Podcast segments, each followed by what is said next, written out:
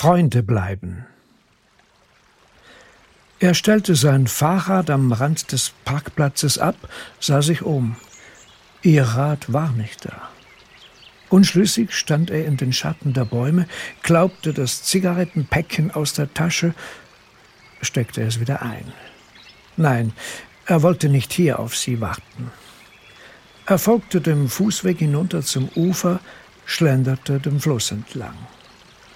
Zwischen dem Blätterdach der mächtigen Weiden konnte er sein Ziel erahnen.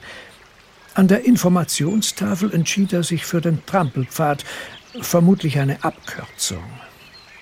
Der obere steile Wegabschnitt war von Buchen und Haselsträuchern zugewachsen. Er kämpfte sich durch das Geäst, stand unversehens in der Sonne direkt vor dem stattlichen Landhaus.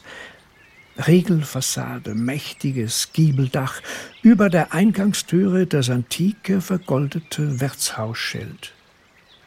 Bei ihrem zweiten Treffen hatte er sie beeindrucken wollen. Er wählte dieses Restaurant, das er sich eigentlich nicht leisten konnte. Eine Fehlinvestition. Sie hatte lange nur stumm dagesessen, die Aussicht bestaunt, gelächelt. Eine normale Konversation hatte sich nicht ergeben wollen. Sie waren beide zu abgelenkt, zu befangen, fühlten sich fehl am Platz. Rundum Designerkleider, Make-up, Parfümdüfte. Getränke und Essen wurden nicht einfach serviert, sondern zelebriert. Die Preise waren entsprechend abgehoben. Und jetzt, neun Jahre später, wählte sie ausgerechnet dieses Lokal für ein Gespräch. Was immer sie besprechen wollte, das kulinarische Angebot überstieg ihr schmales Budget bei weitem. Sie musste einen speziellen Grund haben, wenn sie ihn hierher einlud. Er war zu früh, wartete auf dem bekiesten Vorplatz, steckte sich eine Zigarette an. 18.30 Uhr. Er konsultierte sein Handy. Keine Nachricht. Vielleicht war sie über die andere Zufahrt gekommen. Durch den spärlich beleuchteten Korridor trat er in die leere Gaststube. Ein Angestellter in Anzug und Krawatte empfing ihn, führte ihn an einen Tisch im Innern des Lokals. Es war ein lauer Spätsommerabend, ideal, um draußen zu sitzen. Die Terrasse bietet einen überwältigenden Blick auf den meandernden Fluss und das Naturschutzgebiet mit dem alten Baumbestand. Auf der Terrasse würde es voll und laut werden. Vermutlich hatte sie deshalb in der Gaststube reserviert. Er nahm Platz. Der Tisch war nicht wie alle anderen weiß gedeckt. Der Angestellte bemerkte seine Verwunderung, erklärte, die Dame habe darauf hingewiesen, dass sie nur zum Apero kommen würden. Er nickte, sagte, er wolle noch warten mit der Getränkebestellung. Nur zu einem Apero? Was hatte das zu bedeuten? Sie will mir etwas mitteilen. Es muss etwas Unspektakuläres oder etwas Unangenehmes sein deshalb kein Essen. Er zermarterte sich den Kopf, suchte nach Themen, nach übersehenen Anzeichen. Aber da war keine Verstimmung, kein böses Wort, nichts, das nach einer Aussprache verlangte. Klar, sie sahen sich nicht jeden Tag.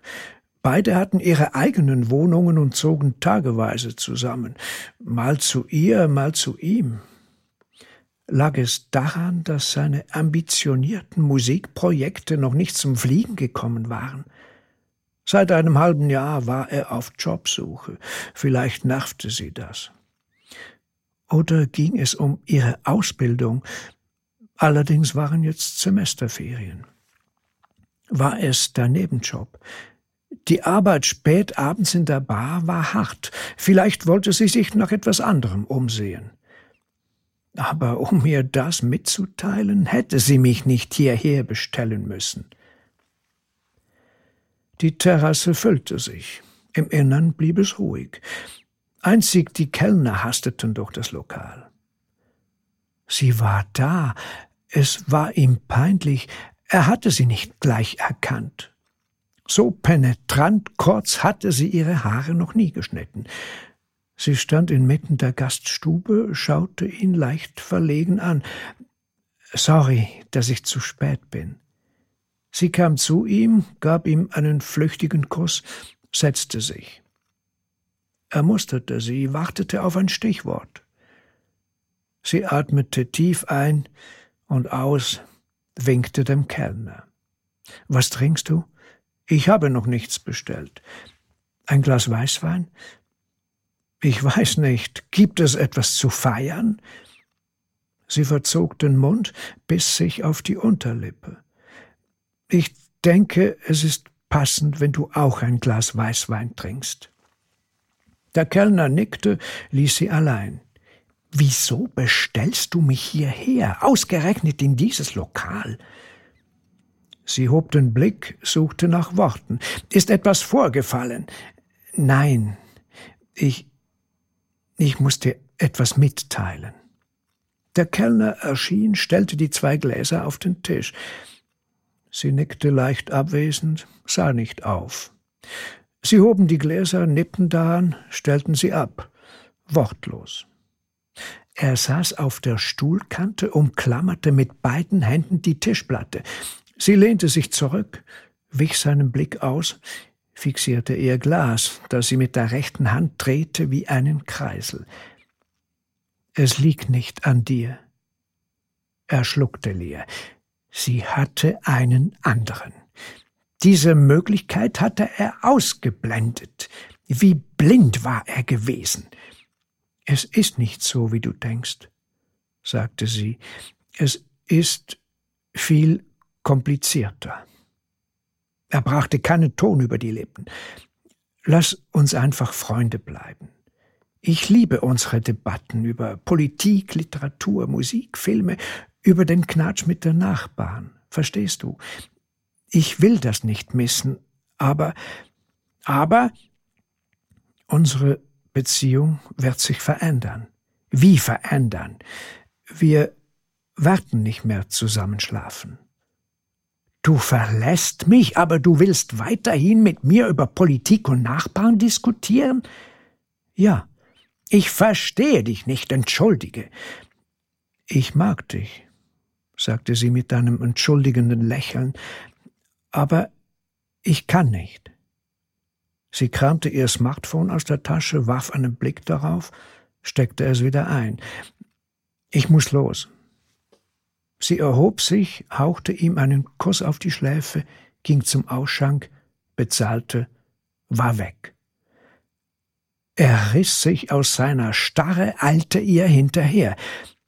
Auf dem Vorplatz war sie nicht. Verloren blickte er nach links, nach rechts.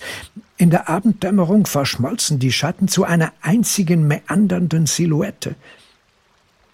Den Einstieg zum Trampelpfad suchte er vergeblich. Er nahm den Fußweg, rannte hinunter zum Fluss, folgte dem Pfad entlang des Ufers Richtung Parkplatz. Weiter vorne bewegte Schatten. Sie war es. Im Schein einer Wegleuchte sah er sie deutlich. Sie war nicht allein. Er bremste seine Schritte. Die beiden waren im Lichtschatten stehen geblieben, küssten sich, liefen weiter. Er folgte ihnen, bis er sie unter der nächsten Leuchte deutlicher sehen konnte. Beinahe wäre er gestrauchelt. Es ist nicht so, wie du denkst. Jetzt begriff er. Vor ihm Hand in Hand gingen zwei Frauen.